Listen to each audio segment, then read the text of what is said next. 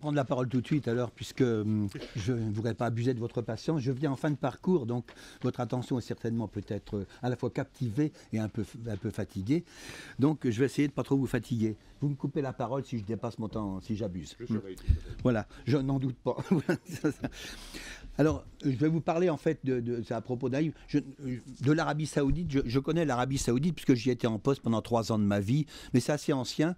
Au, passage, je note que ce qui a été dit de l'Arabie Saoudite dans les années 78-79 est très exact, de l'ouverture qui fleurissait à l'époque et du changement qui est intervenu après le coup d'État dit de la Mecque euh, en 1979.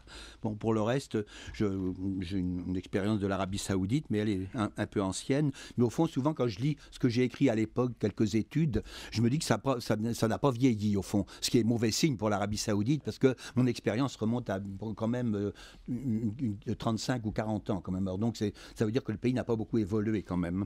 Bon, voire même il a notamment ce qui concerne la condition des femmes. Bon voilà. En tout cas, euh, le livre que j'ai écrit dont je vais parler aujourd'hui, puisque c'était ça l'objet de mon, non pas de mon ressentiment, mais de mon sentiment, c'est euh, que la tempête sur le Grand Moyen-Orient. Alors je dois dire tout de suite qu'à l'Arabie Saoudite, au fond, dans le Grand Moyen-Orient classique, elle n'en fait pas partie. Le Grand Moyen-Orient, c'est seulement une expression géographique qui est liée, au fond, aux obsessions, aux pulsions euh, et aux lubies de George Bush et du courant néoconservateur américain dont je vais reparler. J'en parle beaucoup dans mon livre, mais je ne vais pas en parler beaucoup ce soir parce que je n'aurai pas le temps. Donc l'ouvrage que j'ai écrit, que j'ai commis, je dirais, a été euh, publié en mars 2015, c'est-à-dire ça fait à peu près un peu moins de trois ans, aux éditions Ellipse, dont la table se trouvait à l'entrée. Et euh, bon, il a été. C'est un livre dit classé comme géopolitique. Oh, la géopolitique, au fond, hein, c'est un bien grand mot. C'est seulement la politique de la géographie, je tiens à le dire quand même. Alors donc, quand on parle de géopolitique, c'est pas la peine d'effrayer les populations et de mettre de la poudre aux yeux. On fait la, la, politique de la géographie, tout simplement. Et au fond, c'est la meilleure des définitions. Alors, cet ouvrage a eu le bonheur ou le malheur d'être épuisé il y a six ou sept mois. Et donc, comme il n'y en a plus en librairie, il y a une remise à jour qui a été faite, qui va être publiée d'ici deux, deux semaines, quelques jours, peut-être bien même donc qui sera enrichi et, euh, remise à jour jusqu'au 31 décembre 2016. Donc c'est quand même euh, tout récent. Alors, donc il n'y aura pas de troisième remise à jour. Alors, euh, je précise enrichir, mise à jour, mais non pas corriger, car je n'ai pas changé le corps de l'ouvrage. Le corps de l'ouvrage est la thèse que j'y présentais, c'est-à-dire d'un monde arabo-musulman euh, qui est un enjeu, un théâtre, un acteur collectif d'une grande confrontation planétaire entre, d'une part, un empire atlantique, comme je l'appelle, mais enfin c'est une bonne notion géopolitique, qui se considère comme le maître du monde de droit divin, héréditaire, et au fond vitam et puis en tout cas comme le tenant du titre, et puis d'autre part, des contestataires qui s'appellent l'immense bloc eurasien, qui a besoin d'alliés. Et donc le monde arabo-musulman a le malheur géopolitique ou son bonheur de se trouver au milieu de ces deux empires, et ce qui ne lui facilite pas la vie euh, tous les jours. Alors, euh, je félicite très bien Richard Labévière qui a, fait, euh, qui a fait la préface de ce livre, puisqu'il se trouve pas très loin. Et donc, je le remercie une fois de plus. Alors, pourquoi le dit géographie? C'est George Bush. Alors, je veux pas. bon, au départ, entre, entre le Moyen-Orient, je dirais géographique et classique, et le George Bush, le, Moyen-Orient de, de, George Bush, le Grand Moyen-Orient, il y a la même différence à peu près qu'entre l'île de la Cité et le Grand Paris, et puis ou entre les 13 colonies américaines de, des frères pèlerins, et puis aux États-Unis d'Amérique maintenant. C'est à peu près le même. Mais enfin, il n'empêche que c'est la même. Le Grand Moyen-Orient, c'est une entité qui va maintenant depuis la Mauritanie jusqu'aux Philippines ou à l'Indonésie, et qui va à peu près du cœur de la Russie jusqu'à l'Équateur. Au fond, ça correspond assez bien aux revendications de Daesh, du califat de l'État islamique actuellement. Tout ça, c'est le Grand Moyen-Orient. Alors on en on pense qu'on veut, mais mon livre traite de tout ce euh, qui a un peu d'ambition, il traite de tout ce gigantesque ensemble, et non seulement de ce gigantesque ensemble, mais aussi de ceux qui se disputent sa maîtrise et son alliance, c'est-à-dire l'Empire atlantique et euh, au fond l'Empire eurasiatique et ses excroissances que sont vaguement les BRICS ou le traité de coopération de Shanghai. Alors, tous les acteurs euh, sont présents dans mon livre, donc je n'épiloguerai pas. Alors, pourquoi le Grand Moyen-Orient? Pourquoi aurait-il une telle importance? Parce que c'est un concept géopolitique quand même. C'est là qu'on vient à la politique de la géographie. C'est qu'il a le malheur de se trouver donc entre l'Eurasie et puis des pays qui ne sont pas l'Empire Atlantique, mais qui en font partie. En, géopolitique, il y a donc, notamment dans la conception des anglo-saxons, les, théories de Mackinder et de Skipman. Je ne veux pas en mettre plein la vue, mais c'est comme ça. Bon, il y a, le, Heartland, qui est le cœur de la Terre, qui est le tenant du titre en matière de domination du monde, parce qu'il détient les ressources ad hoc. Et puis il y a aussi à l'autre extrémité du monde habité, à l'autre couronne, je dirais, il y a le centre. La couronne, ce sont les terres offshore et les îles qui, contiennent des, des espaces qui s'appellent les empires de la mer, où se situe comme par hasard le Japon, mais plus précisément la Grande-Bretagne, jadis première puissance coloniale du monde, et les États-Unis, bien évidemment, qui sont le centre de l'empire actuel occidental. Et entre les deux, il y a toute une vaste, un rimland, autrement dit une ceinture qui sépare ces deux ensembles géopolitiques, où, dont une bonne partie est constituée d'États arabes et d'États musulmans, arabo-musulmans comme on dit. Et donc ce que les géopoliticiens anglo-saxons appelle la, ceinture verte musulmane. Donc la ceinture verte musulmane, c'est pas un bonheur de l'être, c'est plutôt une sorte de malheur. C'est un bonheur parce que, d'après les géopoliticiens euh, anglo-saxons, elle a les, tous les atouts euh, pour euh, des ressources humaines, des ressources naturelles, une position géostratégique éminente. Et pour dominer le monde, il faut dominer le Heartland, et pour dominer le Heartland, il faut dominer la ceinture verte musulmane, et donc en prendre, et donc en, prendre possession. Alors tout ça, c'est de la géopolitique, ça n'est qu'une théorie, mais la géopolitique est quand même importante. Alors, je pense que, au fond, tout ceci, euh, la géopolitique est une création nouvelle. Elle va s'épanouir qu'après la deuxième guerre mondiale, au moins en Occident, parce qu'avant, elle a des relents un peu de, disons, nauséabonds, puisque ce sont les Allemands qui ont fait la, géopolitique, et donc avec toutes les dérives que l'on sait, l'espace vital, ainsi de suite. Bon, voilà.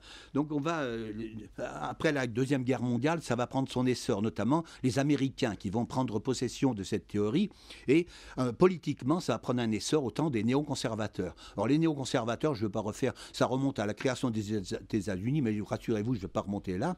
Je pense que dans les années 80, ça fait une bonne date de naissance plausible, c'est-à-dire au moment du néolibéralisme avec le président Reagan et Madame Thatcher en Grande-Bretagne, c'est la naissance du néoconservatisme et c'est là que la, tendance néoconservatrice, le courant néoconservateur, qui est une idéologie, va euh, commencer à se développer en Amérique, notamment dans les milieux républicains d'abord, mais avant de se répandre vers les milieux démocrates. Et ensuite, ça va gagner petit à petit, de part en part, la plupart des pays occidentaux, à partir donc des années 80, au temps de Reagan, donc à peu près. Je note que c'est à ce moment-là que paraît le premier plan de démantèlement du Proche-Orient. Ça n'est pas une notion récente, le démantèlement du Moyen-Orient.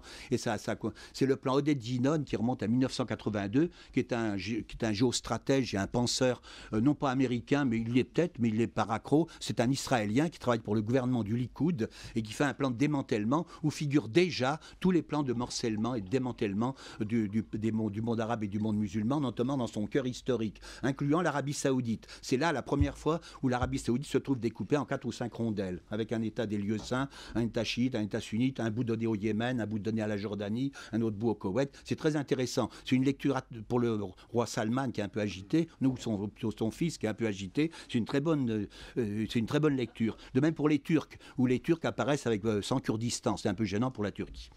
Alors voilà, donc la naissance de ce grand Moyen-Orient, euh, ça, va se développer. Au temps de la guerre froide, c'est très difficile d'en faire quelque chose de cette théorie, bien qu'il y ait plein de théories qui fleurissent. Je vais les signaler. Il y a le pilier géopolitique, donc c'est celui que je viens de vous dire. Il y a la théorie qui va naître à l'époque du chaos constructif et innovateur d'un penseur qui s'appelle Leo Strauss, qui est un juif, américain, un juif allemand euh, naturalisé américain, qui sera un grand penseur américain, Leo Strauss. Il y a la théorie du fou de Nixon, donc dans les années fin de la défense, qui consiste à dire l'Amérique doit être gouvernée par des cinglés, au moins une partie de ces gouvernants doit être cinglée euh, de manière à semer la terreur parmi leurs ennemis. C'est une théorie, hein, je sais pas moi qui l'invente, hein. moi je suis pas fou. Bon, et je suis pas Nixon en plus. Il y a la doctrine Wolfowitz, qui a également un penseur américain, il est bien connu puisqu'il est toujours vivant encore, je crois, Paul, avec, il fait partie de la clique des néoconservateurs américains. Il y a enfin la doctrine Brzezinski, qui est toujours vivant comme le canard de l'histoire, disons, depuis 1997 où il a écrit le, le Grand Échiquier, qui est un classique de la géopolitique, qui est très intéressant. Il vient de resévir il y a quelques mois en écrivant Le Grand Réveil démocratique mondial, qui est une, une ressucée, si je puis dire, de la démocratisation de George Bush. C'est dire qu'il est fidèle en amour et fidèle en géopolitique, hein, où, il où, il écrit euh, objectivement qu'il faut, les États-Unis ne, peuvent plus être le gendarme du monde, mais qu'ils ont vocation à en rester les maîtres quand même, donc donner la fonction de gendarme à d'autres. Il suggère pour ça de le donner à la Russie et à la Chine. C'est pas bête comme idée, mais à condition de maîtriser et de garder le, et ensuite qu'il faut pour ceci semer le chaos et le désordre dans le monde arabe et le monde musulman. C'est écrit noir sur blanc.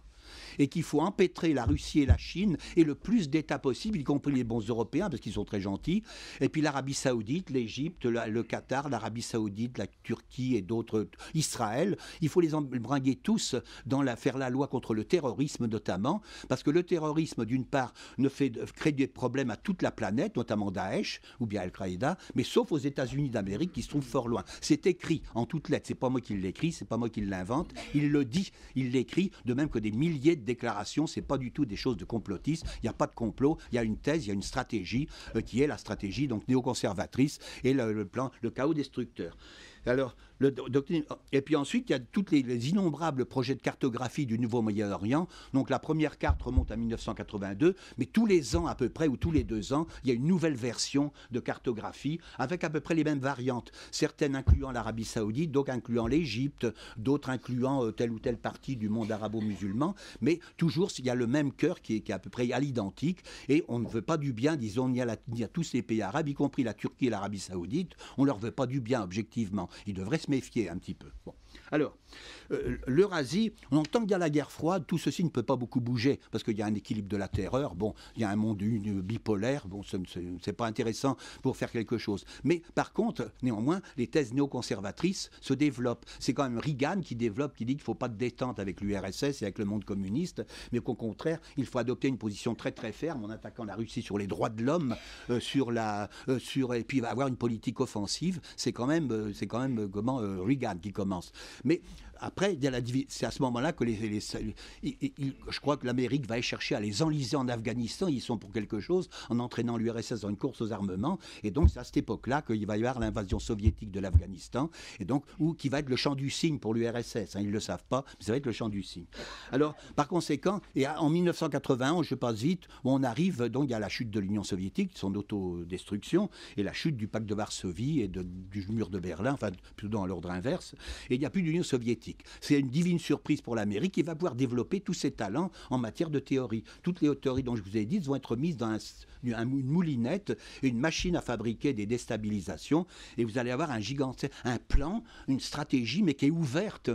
Les, déclarations des responsables américains foisonnent, elles sont, elles sont publiques, elles ne sont pas du tout clandestines ou alliées avec une lampe électrique et un chapeau mou rabattu pour aller les lire à la lueur de la chandelle. Non, elles sont ouvertes, publiques, et on peut les lire, et elles sont d'un absolu à la fois qu'il s'agisse de celles qui décrivent la, géopolitique, le chaos constructif ou innovateur, ou la théorie du fou de Nixon, la doctrine Volsovitch, la doctrine Brzezinski, il y en a probablement d'autres. Les Américains sont très doctrinaires, ils aiment beaucoup les doctrines. Bon, voilà, éventuellement. Alors, par conséquent, euh, à partir de 1991, vous, connaissez toutes les tentatives de déstabilisation et, les, essais réussis. C'est l'Irak, ça va être le Soudan, ça va être la Somalie, ça va être l'Afghanistan, la deuxième guerre d'Afghanistan. Euh, ça va être, euh, il va y avoir plein de, à partir de 1991 jusqu'à 2001. En 2001, il va y avoir, disons, les, attentats du 11 septembre, et là, ça va être une explosion, un, feu d'artifice de, de néoconservateurs. C'est là la grande époque de W et de, de c'est toutes les Chenel et Donham Brunsfeld, et, etc., tous, ces penseurs. Il y en a des myriades, des myriades, mais encore une fois, leurs noms n'ont rien de secret. Il suffit de les lire sur l'Internet, sur des sites, dans des lectures, des articles. Ils se sont exprimés au grand jour. Euh, c'est pas leur faire un procès que de leur prêter telle ou telle déclaration. Ils l'ont dit, ils l'ont répété, et ils l'ont dit même assez fiers. Vous les entendez même en vidéo, en bande vidéo, vous retrouvez dans les archives, vous les entendez dire on va, déstabiliser non seulement sept pays comme le, disons, de James Woosley, l'ancien directeur de la CIA, euh, enfin, disons, ou, le général, euh, comment, James Woosley plutôt, qui est l'ancien commandant de l'OTAN, hein, c'est ça, qui, qui, écoute au Pentagone en septembre 2001. Oui. bien sûr, nous préparons une guerre en Irak, mais également il y a la Syrie, il y a la Libye, l'Afghanistan, il y a la Somalie, le Soudan, etc. etc. Alors c'est déjà commencé des fois, mais enfin, il y a tous ces sept pays. Voilà. Et il va y en avoir bien d'autres. Par contre, on va entendre des directeurs, par exemple, de la CIA dire euh, avec devant des auditeurs qui sont admiratifs, voilà, nous allons déstabiliser non seulement ces sept pays, mais après on va s'occuper de l'Égypte, de Moubarak. C'est dans les années 2007 ou 2008, ça, c'est-à-dire bien avant les printemps arabes. Dire on va déstabiliser l'Égypte de Moubarak en utilisant les frères musulmans. C'est dit, c'est écrit, c'est pas moi qui le dis. Hum. Après, euh, il va y avoir, euh, comment, un peu plus tard, on, va, on avoir une autre. Quand on aura fini de déstabiliser tout ce beau monde, on va déstabiliser l'Arabie Saoudite. On va s'occuper de l'Arabie Saoudite en, en, utilisant les frères musulmans. C'est dit, c'est écrit en encore une Alors donc, l'ordre établi, finalement, que je vais appeler l'ordre néoconservateur dans mon livre, que je l'appelle, euh, c'est euh, celui dont il est question, qui se met en place à partir de 1991. On n'est encore pas rendu au printemps arabe, mais le livre Tempête sur le Grand Moyen-Orient n'est pas du tout un livre sur les printemps arabes. Pour moi, il y a un plan de déstabilisation, de démantèlement, de morcellement, de, partition, euh, par tous les des, observations de changement de régime, de, des attaques, des opérations humanitaires, des bombardements humanitaires, les bombardements démocratiques, un par-ci par-là. Bon, et il y a, y a, toutes, y a toutes, ces, toutes ces histoires. Mais c'est comme ça que ça s'est passé, les bombardements humanitaires qui ont détruit la Libye, c'est quand même ça. On trouve peut-être ça drôle, mais c'est comme ça que ça s'est passé. Hein, je n'invente pas, c'est qu'une façon lapidaire de les décrire. Le bombardement démocratique, c'est pour la démocratisation. Les opérations de changement de régime, bon, ça, ça dit bien son nom. La responsabilité de protéger, c'est-à-dire de détruire les populations qu'on veut protéger ou de leur pays. Bon, et voilà. Donc, ça, on va inventer, on, va bafouer tous les, les, principes des Nations Unies, bien évidemment, tout la, la souveraineté, la, non-ingérence dans les, autres pays, le droit des peuples à l'autodétermination, le droit des États à choisir leur régime sans euh, intervention étrangère, euh, l'obligation de négocier avant de passer d'utiliser la menace, etc. Tous ces, principes qui sont dans la Charte des Nations Unies, le pilier de la diplomatie, vont être dévastés. De même, comme vous le savez, je ne vous ferai pas un dessin, comme toutes les, coutumes et les usages diplomatiques vont être bafoués, mais journellement. Les gens s'en tamponnent, enfin disons, le, camp de la guerre, comme je l'appelle, s'en moque, complètement et va les bafouer, mais ouvertement, sans même se gêner, et ça va finir par passer par normal. Qui chez nous, par exemple, proteste lorsqu'un principe des Nations Unies est bafoué? La France, qui a longtemps, par exemple, défendu euh, le, droit onusien et qui tient une partie de son rang, comme disait le général de Gaulle, euh, qui tient une partie de son rang de sa qualité de membre permanent du Conseil de sécurité et d'avoir été respectueuse du droit onusien pendant si longtemps, depuis quelques années, je vous ferai pas un dessin, euh, non, c'est plus son problème. Hein elle a grand tort parce que c'est son statut, en fait. C'est la branche sur laquelle elle est assise. Bon. Donc, euh, depuis 19, après 2000, on arrive au printemps arabe. Hein. Dans la décennie de 1991-2001, il y a des guerres, y compris on commence à s'en prendre à la Syrie et au Liban honnêtement. On va continuer à harceler le Soudan, la Somalie, l'Afghanistan, les découper en 4-5 États, etc. En 2011, ou à la fin 2010, pour euh, répondre à l'ambassadeur M. Haddad, en 2010, il y a le, il y a le, c'est pas le printemps de Tunis, j'ai jamais pensé que c'était un printemps, ni même un hiver. Moi, je suis gavé de ces expressions de printemps, d'arabe, d'automne et d'hiver. En fait, c'est des fausses, c'est pas des révolutions, c'est bon, effectivement, c'est du charlatanisme, comme disent certains. Alors, en tout cas, euh, c'est ça ce moment-là que commencent les événements, disons, dans le, dans le, monde arabe et dans le monde musulman. Alors, euh, les uns après les autres. Alors, tous les pays arabes, à peu près, ont été victimes, y compris le Maroc. Je crois qu'il y a une petite tentative au mois de, au mois de janvier 2011. Il y a l'Algérie, mais c'est vite euh, pour des raisons diverses, mais tous. Je dis, le problème, c'est pas l'islam ou pas l'islam. Le, le, problème et le plan, c'est pas de soutenir les islamistes ou de ne pas les soutenir. Les Américains ont toujours fait bon ménage avec les islamistes. On a assez parlé, je ne vais, pas, vais pas le redire, hein, je pense.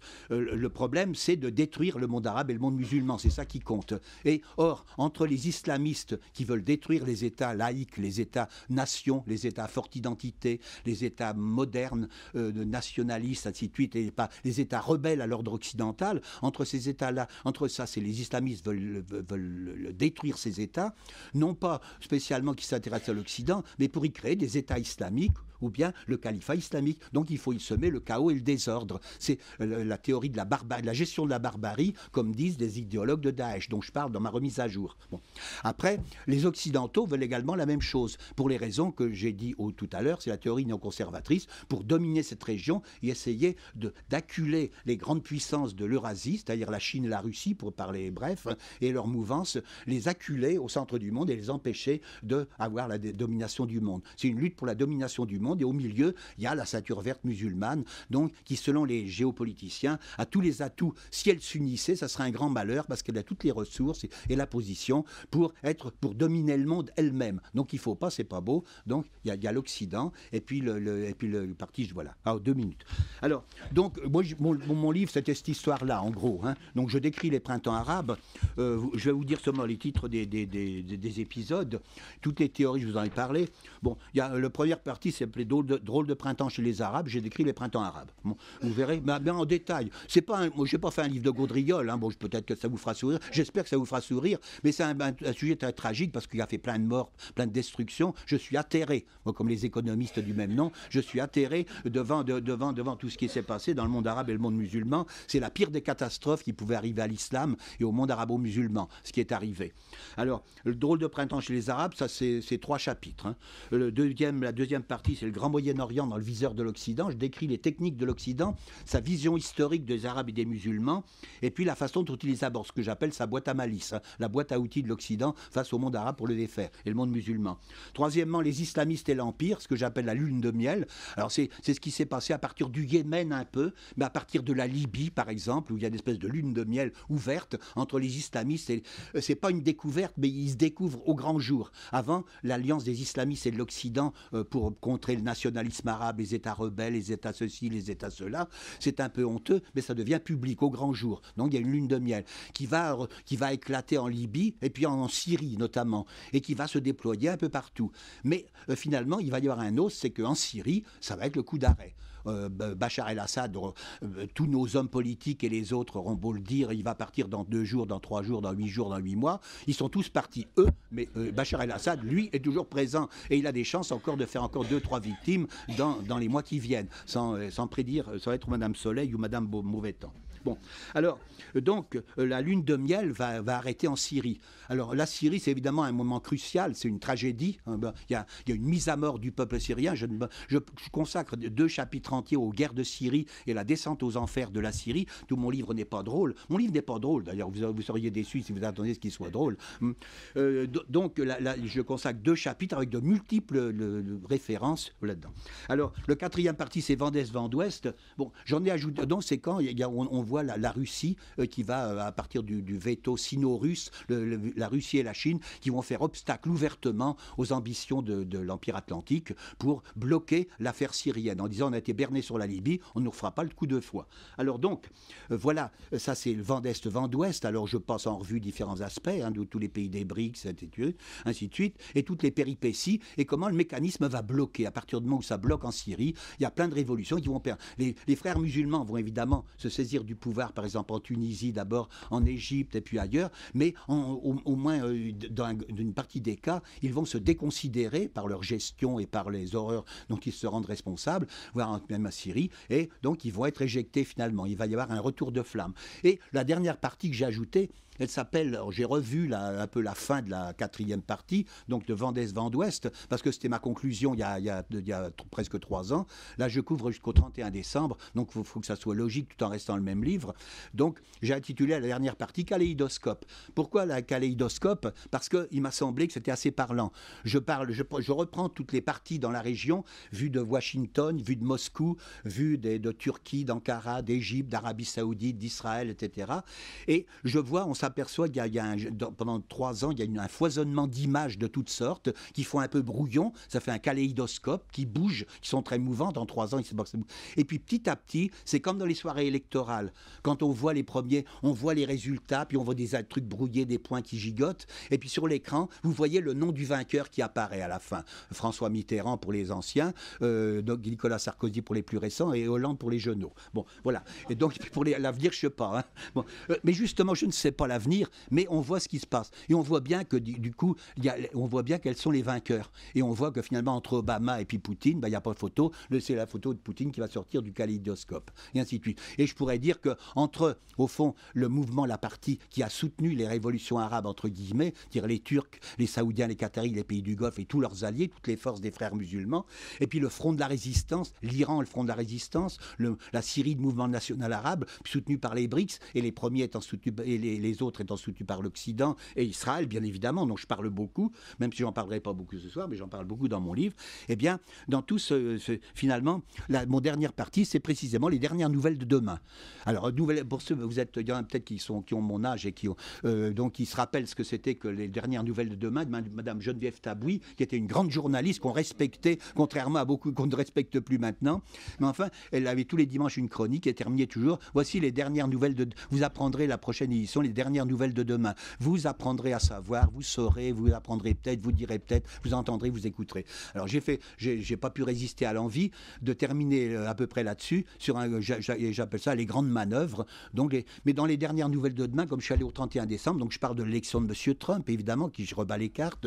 Je parle de le coup d'État du, sultan, enfin du, de, Erdogan, enfin ou, celui dont il a été la victime ou celui qui l'a organisé. Allez savoir. Je parle des aventures de, Mohamed Ben Salman, que j'appelle Momo un peu familièrement, bien que je ne le connaisse pas. Mais bon, c'est ça, parce que ça me rappelle la chanson de Zorro, Momo, qui est arrivé avec son, avec son grand chapeau et ses, et ses gros sabots. Bon, ça c'est le titre de de mes chapitres, si vous voulez parler.